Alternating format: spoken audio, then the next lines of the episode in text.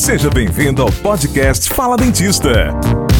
Uma conversa sobre temas como liderança, crescimento pessoal, tratamentos, gestão e marketing. Com seu host, Dr. Raul Lugo.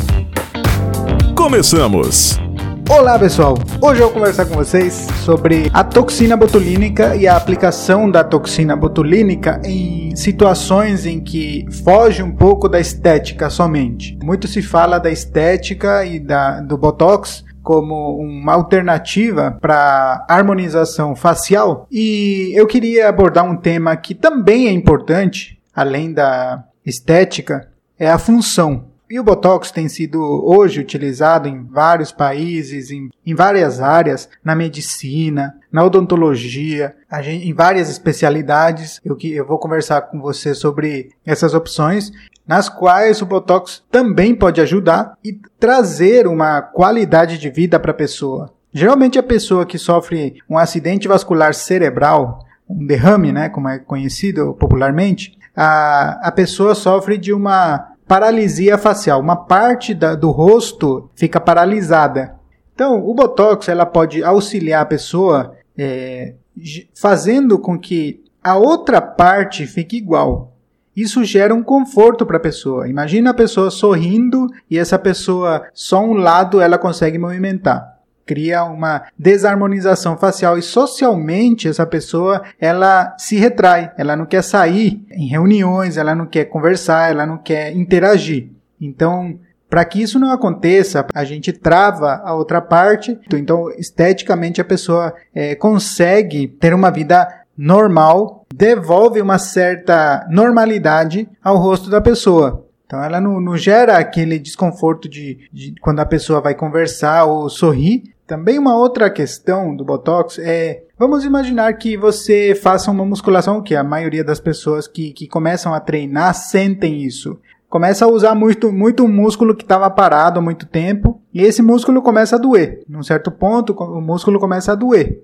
E você para de fazer aquele movimento, no outro dia você sente, continua sentindo a dor naquele músculo.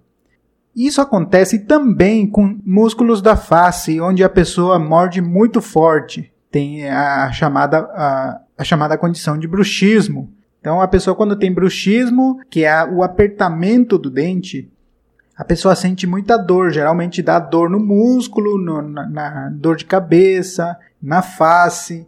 Então, isso é relacionado não somente esteticamente, a pessoa sofre disso porque os dentes começam a se desgastar, mas também funcionalmente, que a pessoa começa a ter problema de mastigação, começa a ter problema de sono, começa a ter problema de descanso imunológico, porque não dorme direito. Ela começa a ter uma série de problemas por conta do apertamento, por, por conta da dor que é limitante.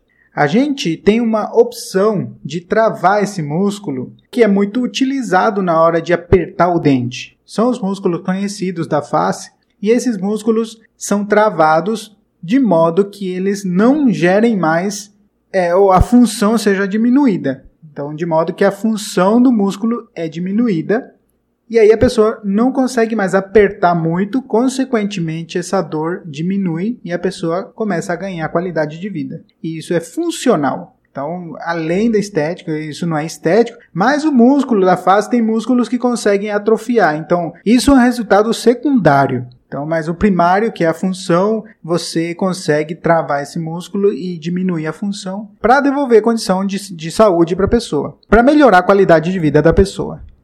Bom, eu já falei então dessas duas opções. A outra opção é quando a pessoa ela tem uns espasmos no rosto. Esses espasmos são quando a pessoa não quer e o músculo funciona. O músculo é ativado. Isso é conhecido como espasmo.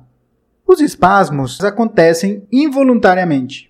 Tem hora que treme o, olho, a pálpebra, ou então treme o rosto, treme o canto da boca. Quando isso passa da normalidade, quando isso atrapalha a pessoa, começa a ser um problema na vida da pessoa, o botox pode entrar em cena e fazer com que a gente consiga travar esses pequenos músculos que têm espasmos e perca essa função, ou então diminua a função e esses espasmos diminuem Consequentemente, a interação social volta da pessoa, começa a ganhar confiança e a pessoa começa a ter de novo a qualidade de vida dela.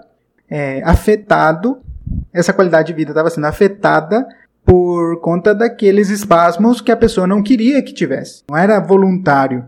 Então é isso. Quando a gente tem essa opção, o Botox também entra em cena. É para você tirar esse, essa função desse músculo. Esse músculo não treme mais, não cria mais o tique nervoso, como é, é pejorativamente como as pessoas chamam isso, né? Mas são espasmos, mini espasmos musculares e a gente consegue controlar. Muitas vezes esses espasmos somem e a gente praticamente tem uma cura disso, né? Então, em alguns casos, vários casos, isso acontece. Bom, pessoal, são várias aplicações do Botox. Essas são as principais que eu queria falar com vocês, que foge um pouquinho da estética, mas que é muito importante. Que é importante saber, é importante entender. Tem pessoas que têm é, dor na região cervical, por conta de rigidez muscular, tem dor, tem doenças que acometem a pessoa, doenças musculares, em que a pessoa ela não controla o músculo e o músculo tem uma hiperfunção, funciona demais e o músculo cansa e não para de funcionar, isso gera muita dor para a pessoa. Quando a pessoa tem isso, a gente tem a opção hoje em dia de botox para melhorar, para trazer um conforto para essa pessoa. A dor é inimaginável, a dor é muito forte.